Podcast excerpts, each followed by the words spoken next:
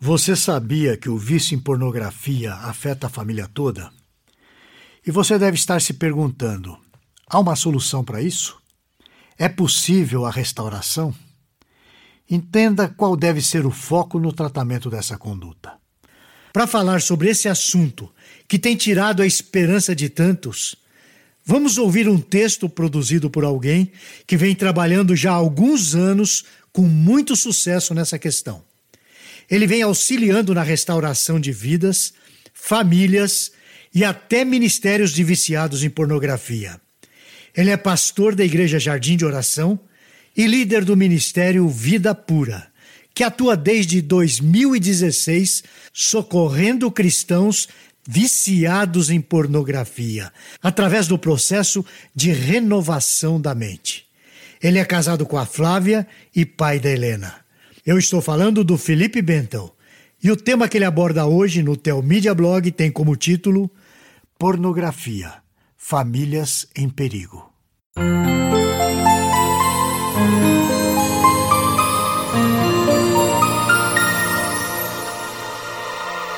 Ao longo dos últimos seis anos, eu tenho aconselhado diversas famílias que estão sendo desfeitas isso está acontecendo por causa do vício em pornografia do marido.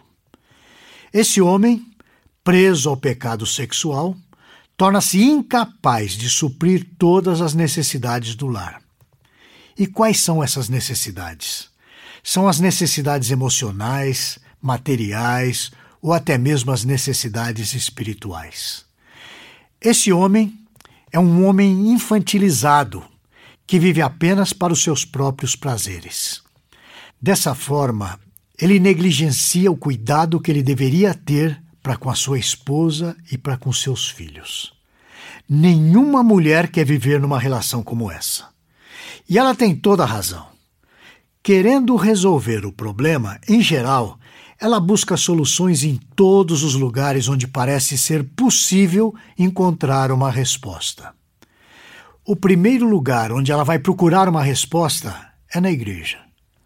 Infelizmente, nem todos os pastores estão capacitados para tratar esse tema do pecado sexual de uma forma profunda. Talvez eles já estejam sobrecarregados com seus problemas e afazeres. Certamente muitos precisam trabalhar para levantar o seu sustento, e assim falta tempo para que eles estudem mais sobre esse assunto. Há também casos em que os próprios líderes das igrejas estão envolvidos de alguma forma com o pecado sexual. É lamentável, eu sei, mas isso também é cada vez mais comum. Por essa razão, evitam abordar o assunto. Em segundo lugar, essa mulher desesperada bate à porta de um psicólogo. Comumente, ele vai ouvir a história e tentar conduzir a esposa aflita a tomar a melhor decisão. Contudo, talvez essa não seja de fato a melhor decisão. Em terceiro lugar, a mulher busca conselhos de uma amiga. Envolvida com a dor, essa pode acabar sugerindo o caminho do divórcio, dizendo algo assim: Ah, larga logo esse sem vergonha. Ao analisar todo esse contexto, nós vemos que o caminho para a destruição das famílias está cada vez mais pavimentado. As frustrações são maiores do que as possibilidades de ajuda real em cada caso e contexto. Dessa forma, a pornografia vai cumprindo seu papel primordial, a destruição da família. Talvez você vá me dizer: Tudo bem, Felipe, eu entendi até aqui. O que fazer, entretanto, para restaurar a minha família quando meu marido me troca por amantes virtuais todos os dias? Essa é a pergunta que eu tenho ouvido quase que diariamente e de dezenas de esposas diferentes. Sei que a dor da traição virtual é grande e as suas consequências devastadoras. Mas eu também sei, e preste muita atenção nisso, que existe um caminho de restauração. A primeira coisa que você precisa entender é que o marido viciado em pornografia tem um comportamento desajustado. Isso é óbvio, Mas é aí que está o problema. Por ser óbvio, as pessoas querem atacar o comportamento como sendo o centro da mudança de todas as coisas. É como se simplesmente se pudesse dizer: pare de assistir pornografia, e o homem, por ouvir essa ordem, conseguisse parar. E olhe, não adianta instalar bloqueadores de conteúdo, nem limitadores de acesso à internet. Tudo isso visa apenas evitar o comportamento desajustado do marido. Porém, essas ações não têm o poder de provocar uma verdadeira transformação. Todo comportamento desajustado é fruto de um desejo ou de uma emoção desajustada. Esse homem é impulsionado a procurar alívio na pornografia, que, por sua vez, determina o seu comportamento. Aí você vai virar para mim e dizer: Ah, entendi. Então devemos trabalhar os desejos e as emoções do homem viciado para resolvermos o problema, não é isso? A resposta a essa conclusão precipitada é um sonoro não, não é. Não se cura um viciado tratando seu comportamento. Atacar desejos e emoções é atacar somente a ponta do iceberg que fica fora da água. Ele é uma montanha gigantesca de gelo que fica 90% submerso, sem possibilidade de ser visto. Na verdade, todos nós temos comportamentos desajustados. Esses comportamentos são resultado de emoções ou desejos desajustados, que são consequências diretas das nossas crenças. É aqui que está a raiz do problema, a crença. Quando o diabo abordou Eva no jardim do Éden, não chegou oferecendo o fruto de maneira alimentar ou trazer resposta a um desejo ou uma emoção de Eva. Ele não disse: Olha, Eva, já que você está aí tão triste, coma desse fruto para se sentir melhor. Não, ele não fez nada disso. Ele fez uma abordagem metódica que atacou a raiz de todos os comportamentos desajustados, a crença. Olha o texto que eu vou ler para você. Mas a serpente, mais sagaz do que todos os animais selváticos que o Senhor Deus tinha feito, disse à mulher: é assim que Deus disse: Não comereis de toda árvore do jardim? Respondeu-lhe a mulher: Do fruto das árvores do jardim podemos comer. Mas do fruto da árvore que está no meio do jardim, disse Deus: Dele não comereis, nem tocareis nele, para que não morrais. Então a serpente disse à mulher: É certo que não morrereis. Porque Deus sabe que no dia em que dele comerdes, se vos abrirão os olhos, e como Deus, sereis conhecedores do bem e do mal. Vendo a mulher que a árvore era boa para se comer, agradável aos olhos e árvore desejável para dar entendimento, tomou-lhe do fruto e comeu, e deu também ao seu marido, e ele comeu. Esse texto que eu acabei de ler está registrado lá no livro de Gênesis, no capítulo 3, nos versículos de 1 a 6. Você percebe o que o diabo fez? Começou lançando dúvida a respeito do mandamento de Deus sobre as árvores do jardim. Após a resposta de Eva, ele transmitiu um novo ensino a respeito da situação. Ele disse: Certamente vocês não vão morrer. Esse ensino era totalmente contrário ao que o próprio Deus havia dito. Então, e só a partir desse momento, o fruto da árvore se tornou desejável para Eva. Ela preferiu acreditar na mentira do diabo ao invés do mandamento perfeito de Deus. Isto é exatamente o que motiva um homem a trocar a esposa pela pornografia e masturbação. O viciado aprendeu ao longo da vida que recompensa sexual é obtida sem esforço nenhum através da pornografia e da masturbação. Dessa forma, ele pode chegar ao orgasmo sem precisar se esforçar numa relação sexual de verdade.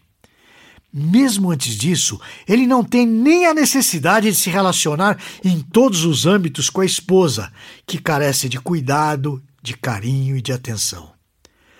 Antes de continuar, eu quero deixar bem claro que o sexo, da maneira que o homem viciado enxerga, não é o sexo do padrão bíblico. Na cabeça desse homem, deixar uma esposa feliz e plenamente satisfeita a ponto de ela retribuir com sexo é algo trabalhoso, complexo. Portanto, é muito mais fácil e rápido na cabeça dele clicar num vídeo e consumir a nudez e a performance de outra pessoa. Esse engano do diabo não ficou restrito ao Éden, pois persegue o homem até os dias de hoje. O diabo seduz esse homem para que ele acredite que o sexo bíblico, monogâmico, com a esposa, não pode proporcionar o mesmo prazer que ele vislumbra com a mentira da pornografia. Sendo assim, ele se mantém escravo do vício. Logo, estará buscando em todas as mulheres a satisfação mentirosa que acredita ser real nos filmes de pornografia. Nem enxerga que tudo é editado e produzido para criar um padrão mentiroso em relação ao sexo bíblico. Você percebe que eu usei a palavra mentira algumas vezes aqui? É exatamente essa a guerra que precisamos travar para restaurar um casamento, para um marido viciado viver em liberdade do pecado sexual, é preciso derrubar as mentiras. É necessário estabelecer as verdades em seu coração, fundamentando as suas crenças. Todo o trabalho que enfoca em comportamentos e desejos está destinado ao fracasso, pois não ataca a raiz do problema, não promove uma mudança interior. A questão toda está no centro das nossas crenças. A Bíblia retrata esse lugar como sendo o nosso coração. Eu dou graças a Deus, pois em todos esses anos de trabalho de aconselhamento bíblico dentro aqui do Ministério Vida Pura, tenho visto homens sendo restaurados a partir do ponto central das crenças em seu coração. O resultado tem sido ver o crescimento de árvores plantadas à beira de águas correntes e suas esposas saboreando os frutos da transformação. Sei que todo ser humano, por causa do pecado, tende a tentar o caminho da menor resistência, ou seja, o caminho mais fácil. Assim, sempre procuramos soluções imediatistas para os problemas de anos. Isso nunca dá certo. Da mesma forma, escolher o caminho do divórcio pode ser como buscar um atalho numa rua sem saída. Antes disso, é preciso tentar o caminho da restauração através de um processo de aconselhamento bíblico. Isso sim ataca a raiz do problema, as crenças enganosas do coração. Você que me ouve agora, Permita-se viver o poder de Deus através da restauração do seu casamento. Deixe-se viver com propósito e ser um testemunho vivo em meio a uma sociedade que banaliza as famílias. Se você vive nessa situação, não se preocupe. Você não está mais sozinho. Nós podemos te ajudá-lo. Se você se identificou com o que eu contei aqui, Procure o Ministério Vida Pura nas redes sociais. Você também pode acessar o nosso site ministériovidapura.com.br. Vou repetir: ministériovidapura.com.br. Comece hoje mesmo o seu processo de renovação da mente e viva livre do vício da pornografia. Nos veremos na próxima semana, se o Senhor o permitir. Esse e outros assuntos você encontra no Teomídia Blog. Lá você poderá ler ou ouvir artigos sobre igreja, teologia, apologética, evangelismo e outros assuntos relacionados com a sua vida cristã. Anote aí o endereço: teomídia.blog.br. Conheça também o Teomídia Cast, presente nos principais aplicativos de podcast para o seu celular. E finalmente, você precisa conhecer a Teomídia, a plataforma de vídeos cristãos por assinatura. E agora com uma novidade. você pode fazer a sua assinatura de graça. É isso mesmo, basta digitar teomídia.com. E lembre-se, Teomídia, conteúdo cristão para o seu crescimento espiritual. Você assiste, quando quiser, onde quiser